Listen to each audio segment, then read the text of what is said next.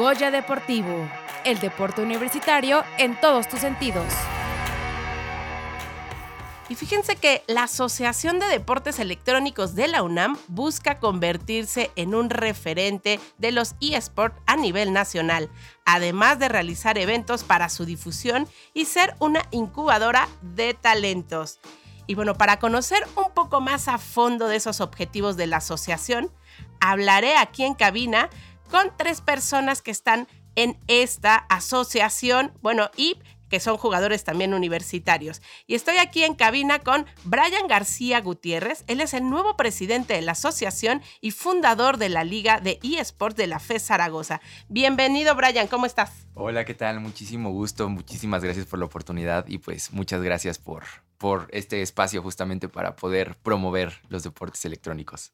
Un gusto, Brian. Y también me acompaña un jugador universitario y cofundador de la Liga de eSports de la FE Zaragoza. Él es Arturo Vázquez Silva. Hola, Arturo, ¿cómo estás? Hola, hola, muy buenos días. Muy bien aquí, muy emocionado de estar aquí con ustedes. Muchas gracias. Qué gusto, Arturo, también de tenerte aquí. Y también una jugadora universitaria y coach. Ella es Alejandra Sofía Delgado Quintero, también de la FE Zaragoza. Hola, ¿cómo estás, Sofía? Hola, muy buenos días. Muy bien, muchísimas gracias por la oportunidad y el espacio. Y bueno, a ver, primero quiero que, que le cuenten a la gente, al mundo entero, qué es esto de los deportes electrónicos y cuál es la diferencia que conocemos de los videojuegos. Cuéntanos, Brian, ya que eres el nuevo presidente y fundador de la Liga de eSports en FE Zaragoza, cuéntanos qué, es, qué son los deportes electrónicos. Eh, bueno, como bien mencionas, hay todo un, tema alrededor de los deportes electrónicos. Eh, justamente son em, actividades de alto rendimiento para los, jugadores, evidentemente que se llevan a cabo en, consolas electrónicas, ya sea computadoras, puede ser teléfonos, en, en Xbox, PlayStation y demás, ¿no? Em, hay una diferencia un tanto abismal entre lo que conocemos como videojuegos y deportes electrónicos, ya que los videojuegos no exigen tanto, tanto rendimiento hacia los jugadores porque normalmente lo hacen a través de pues un momento de diversión, no solamente para de una distracción y demás. Eh, sin embargo, pues eh, afortunado o desafortunadamente por la pandemia que cruzamos, eh, en América Latina tuvo un gran auge esta parte de los deportes electrónicos, de eh, los jugadores que no tenían otra forma de distracción más que los deportes electrónicos, bueno, más que los videojuegos más bien.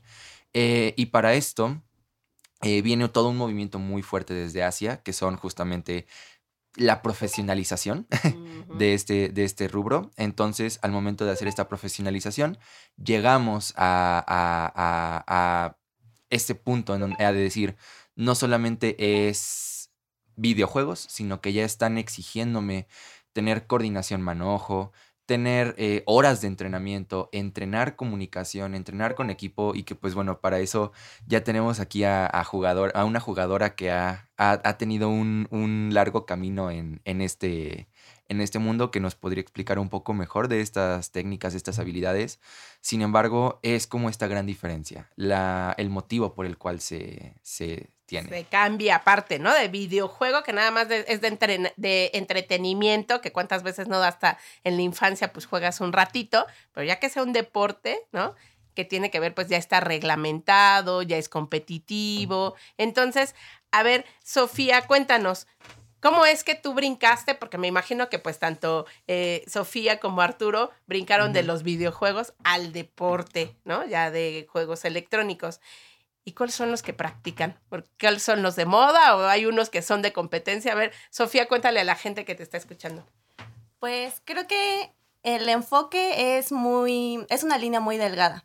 Uno puede estar jugando un videojuego y dependiendo del enfoque o de la meta que tenga, se convierte en un deporte, en un deporte electrónico. Entonces, dependiendo también de las ambiciones, del enfoque y de las expectativas que uno tenga, es como transiciona de jugar videojuegos a practicar un deporte electrónico justamente como comentaba eh, mi compañero Brian, eh, involucra cierta disciplina, cierta reglamentación. Una cosa es jugar un videojuego simplemente por pasar el rato con mis amigos o individualmente, eh, por desestresarme, por simplemente tener un momento de ocio.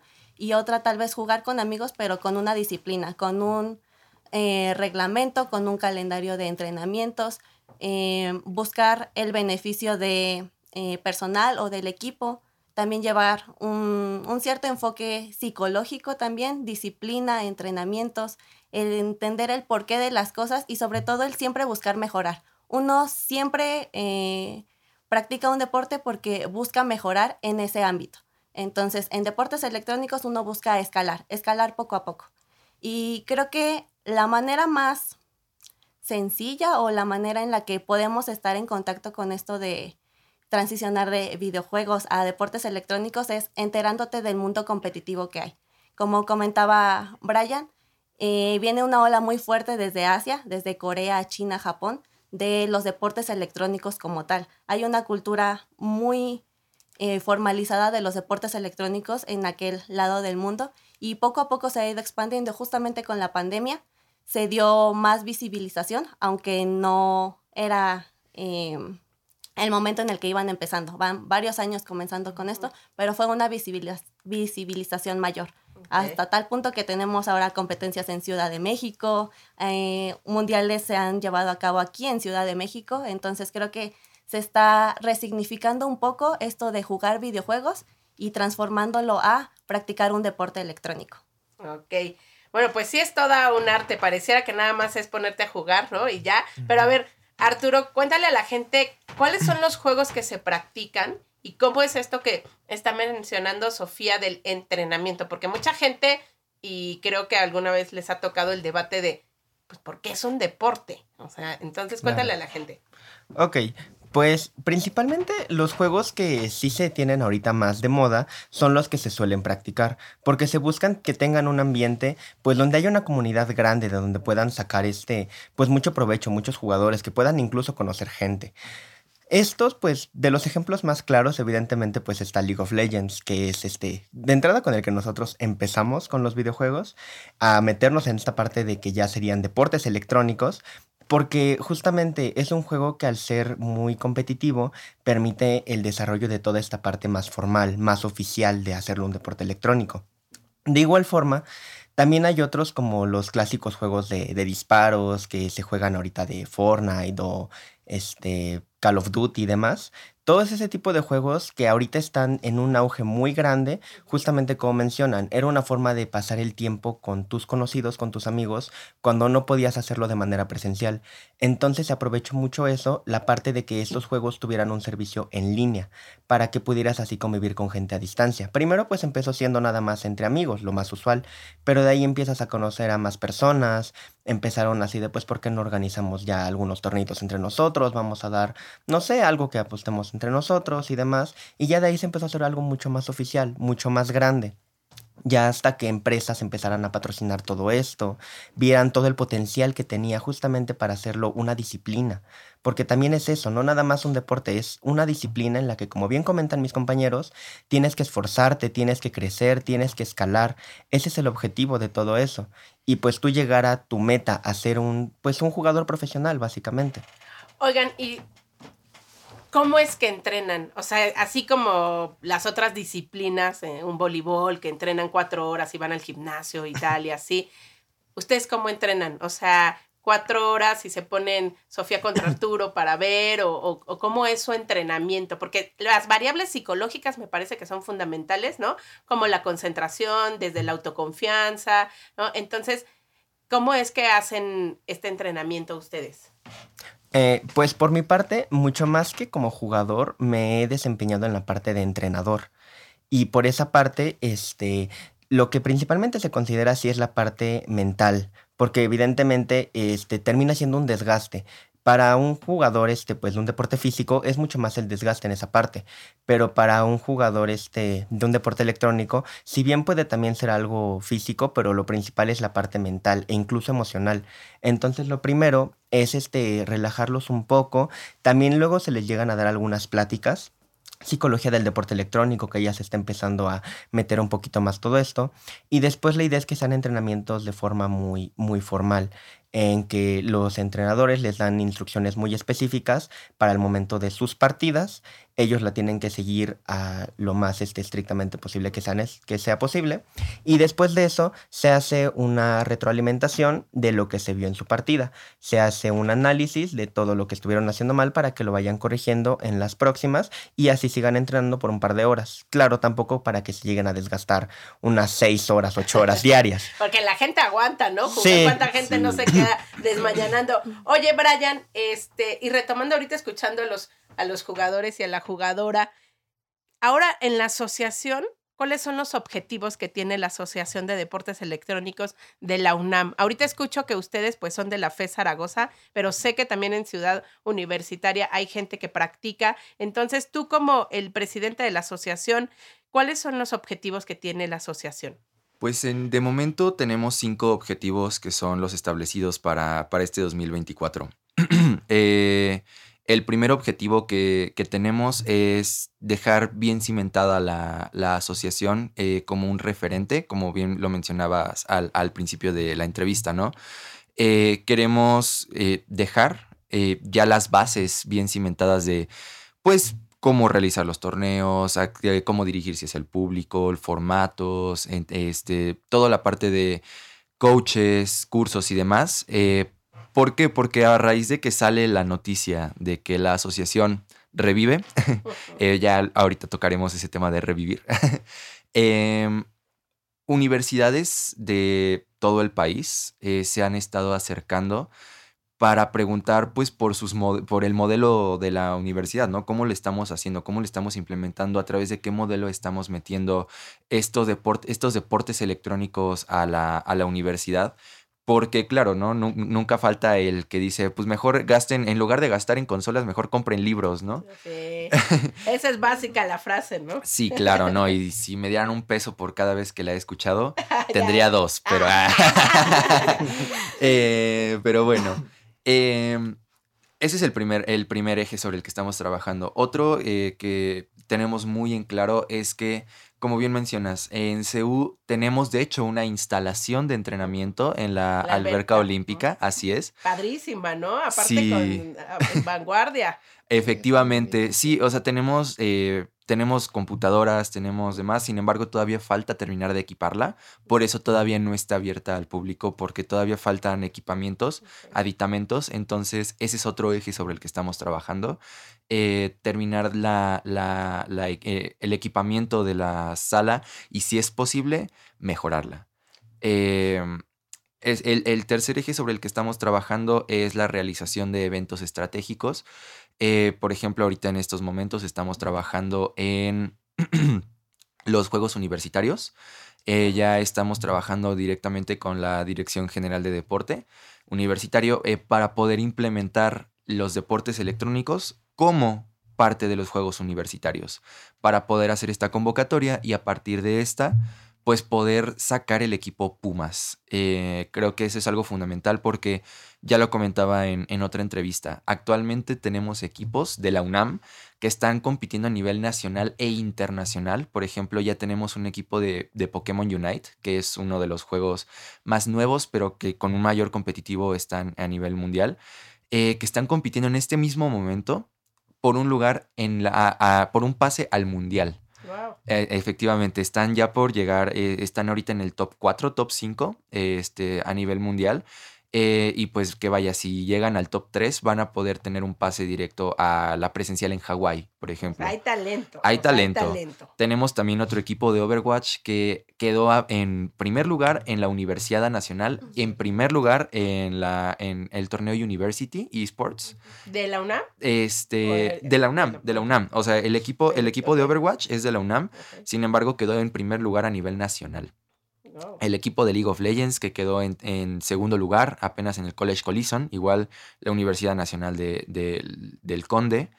Este, entonces, hay equipos que están ya participando, que están representando a la universidad, pero no tienen esta formalidad de Pumas. Entonces estamos buscando darles esta formalidad a través de la generación de eventos eh, como juegos universitarios para poder captar estos talentos y más talentos que estén por ahí ocultos. Claro, qué importante eso que dices. Oigan, bueno, pues hay muchos saludos, les voy a decir, de Luis Bolaños, de Miki Miki, de Armando Guerrero, de Néstor Arias, de Akiva Bartfeld, de Oscar Gómez, de Alan, de Genoveva García, de Hiroshi Izquierdo. Les mandan muchos saludos a los tres, bueno, a Sofía, a Arturo y a Brian. Y bueno, la gente que les está escuchando, estamos diciendo que hay talento que queremos eh, ir direccionando para enaltecer los juegos, eh, bueno, los deportes electrónicos, pero ¿cómo son las competencias? ¿Cómo, ¿Cómo es una competencia de los deportes electrónicos? ¿Cómo se vive? Pues principalmente la competencia comienza desde que si son juegos en equipo, entras a un equipo. Y si son juegos individuales, comienzas tus entrenamientos individuales. Como había comentado Arturo, los entrenamientos tienen diferentes ejes, no solamente es jugar por jugar. Entonces, depende mucho también de em, el entrenamiento mental y de la educación emocional que uno tenga como jugador. Eh, resistir la frustración, resistir las pérdidas, eh, tolerar, tal vez esforzarte un poco más, no solamente el 100%, el 150, el 200%.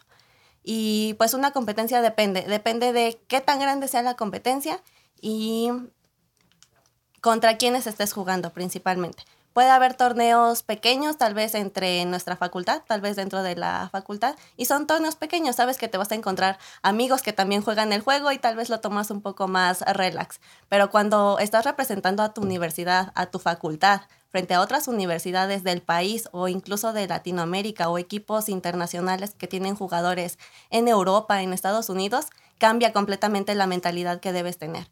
Entonces es algo de presión, sí, porque estás poniéndote la camiseta de a quién estás representando. En este caso, si representas a la FE Zaragoza, te pones la camiseta y tienes prácticamente a la FE Zaragoza sobre tus hombros. Si representas a la UNAM, tienes a toda la UNAM sobre tus hombros. Si representas a tu país, tienes a todo el país sobre tus hombros. Entonces, creo que principalmente es presión y un desgaste emocional como cualquier deportista. Creo que eso es un poco de lo que le da ese toque de deporte electrónico, porque estás representando a alguien con el fin de poder ganar eh, en nombre de esa institución o de ese país que estás representando, más allá de solamente jugar por pasar el rato. Oigan, ¿y ustedes son especialistas en qué? O sea, ¿cuál es su juego? Así que digan, yo soy de este Mario Bros 3. Ah, no Eso ya no existe, ¿verdad? Pero es el Tetris. ¿Cuál es tu juego? Y, porque, ¿sabes qué?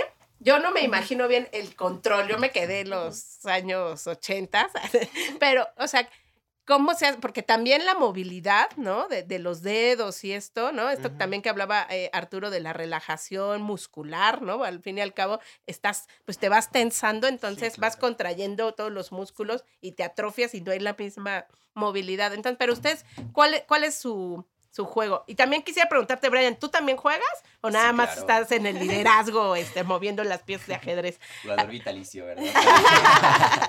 A ver, cuéntanos, ¿cuál, ¿cuál es su juego? Así que dicen, yo soy, yo, tú eres la mera mera, ¿en cuál, Sofía? En League of Legends, mi especialidad es League of Legends. Ok. Comencé como jugadora y pues he ido escalando un poquito, hago un poquito de coaching, un poco de análisis, un poquito de todo. Ok. ¿Tú, Arturo? Eh, pues igual de forma más profesional, lo que juego es League of Legends y en lo que más me he especializado es en juegos de pelea.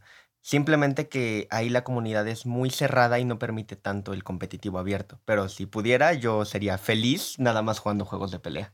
Órale, ¿y acá, Brian? Eh, yo soy un poco más hacia la parte de estrategias. Bueno, eh, igual jugamos MOBA, que son Multiplayer Online Battle Arena, que es pues 5 versus 5 en una arena.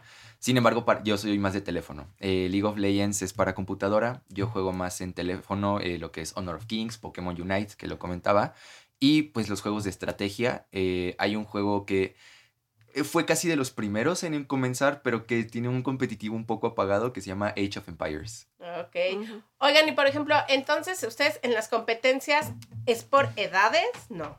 Eh, o sea, ¿cómo es esto de, porque normalmente, en, no sé, en voleibol de playa y eso, o es por peso o es por edad, ¿ustedes cómo es? Eh, la división de los torneos son muy similares a los torneos, a los deportes normales. Está la liga femenil, la liga varonil, la liga mixta, que de hecho es algo que es un punto a favor de los deportes electrónicos y es que desde su inicio las ligas que han tenido mayor auge son las mixtas. Eh, hombres y mujeres participan por igual eh, en los mismos equipos. Eh, también se puede dividir por edades. Está la sub-20, la sub-18, la sub-16, este, la, la, la, la mayor. y también pues está evidentemente las categorías, ¿no? Por universidades, por esports, que son las empresas que se encargan de patrocinar y de, cuidar como de los jugadores, que a veces les ponen hasta gaming house y es como de wow. Hay producción. Hay producción. Oigan, y no sé que esto ya también es otro tema, ojalá en otro momento lo platiquemos, porque en natación y así han empezado a ver los dopajes, ¿no? Que hay algunos este trajes en donde pueden hacerlo de velocidad y eso. Aquí, pues todo esto de la inteligencia artificial, no sé, como están pues atrás de cámara, digamos, no se puede dar como esto de las trampas, hay un arbitraje, o sea, ¿cómo es esto también? Me, parece interesante un poquito, Bre, ya después platicaremos más a fondo, pero creo que es un tema importante. Fíjate que ese es uno de los temas que a mí más me interesa. Eh, le tocaste justo el, a, la médula espinal de mi, de mi plan de trabajo. Ah, em, verás, sí existe el jueceo y existe el arbitraje dentro del deporte electrónico eh, afortunadamente los videojuegos te permiten el modo espectador, que es eh, como el modo Dios, ¿no? Tú ves desde arriba cómo está sucediendo la partida en tiempo real y eres capaz de ver si alguien hace un, si alguien hace un movimiento ilegal, porque hay movimientos ilegales dentro de los, de los partidos. Por ejemplo, hay eh, algo que se llama baneos, héroes baneados. Por ejemplo, en, el caso de League of Legends, cuando salen héroes que tienen algún problema de, de programación,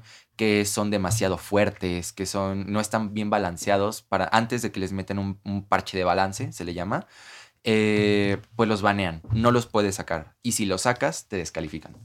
Sin embargo, esto que comentas del dopaje es algo que a mí me interesa muchísimo, muchísimo, porque eso es algo que a mí me ha causado mucho ruido a, a través de la historia. Es que en la mayor parte de los deportes físicos, te piden eh, para competencias mayores un antidoping o que demuestres que no tienes como un, dopaje.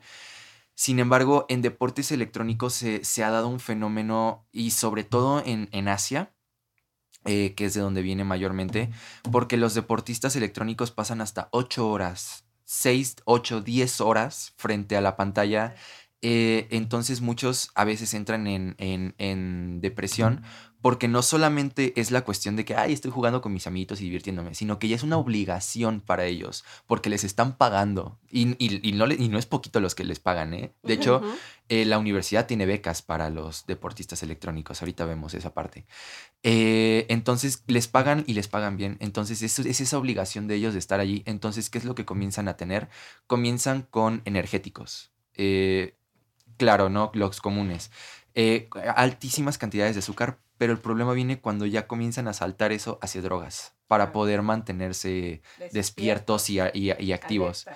Y a nivel mundial nunca se ha pedido esa regulación. Nunca se ha tenido esa regulación de decir, pues ok, eh, no te drogues, ¿no? Punto. Básicamente, ¿por qué? Porque pues evidentemente también altera las, las facultades mentales el, el, tener esta, un dopaje encima, esta droga encima. Eh, y es, es un tema que a mí me interesa mucho, esta regulación. Sí, creo que es muy importante eso y, y ojalá que puedas ahí luego platicarnos, ¿no? Ahorita pues se nos va terminando el tiempo, pero creo que es fundamental y más que nada, como dices, que sea un eje de la asociación de Deportes Electrónicos de la UNAM. Y bueno, seguro la gente que nos está escuchando se quedó con muchas ganas de, de seguir entablando conversación, pero pues bueno, ya, ya estamos terminando. Y antes de, de concluir, quisiera saber cómo pueden ser parte de la asociación, cómo les contactan. Cuéntenos para que la gente que les está escuchando, eh, pues ahí tome nota y se unan a su gran asociación de deportes electrónicos de la UNAM. Este, bueno, pues tenemos la página de Facebook que es Deportes Electrónicos UNAM. Eh, así nos pueden encontrar en, Facebook. estamos próximos a abrir los canales de YouTube, Instagram eh, y demás redes. Digo, ahorita estamos comenzando, entonces todavía estamos trabajando de ello. Lo que tenemos es el Facebook y a través del el correo deportes electrónicos arroba deportes.unam.mx. Perfecto. Bueno, pues Sofía, muchísimas gracias por haber estado aquí. Arturo, también muchísimas gracias. Brian, muchísimas gracias. De verdad, pues están creando esta asociación de deportes electrónicos para enaltecer, para profesionalizar y más que nada para que se vea que pues en la UNAM hay talento y de verdad pues muchísimas felicidades y muchas gracias por compartir esto y estoy segura que sabremos mucho de esta asociación y de ustedes como jugadores también. Muchas gracias. Muchas, gracias.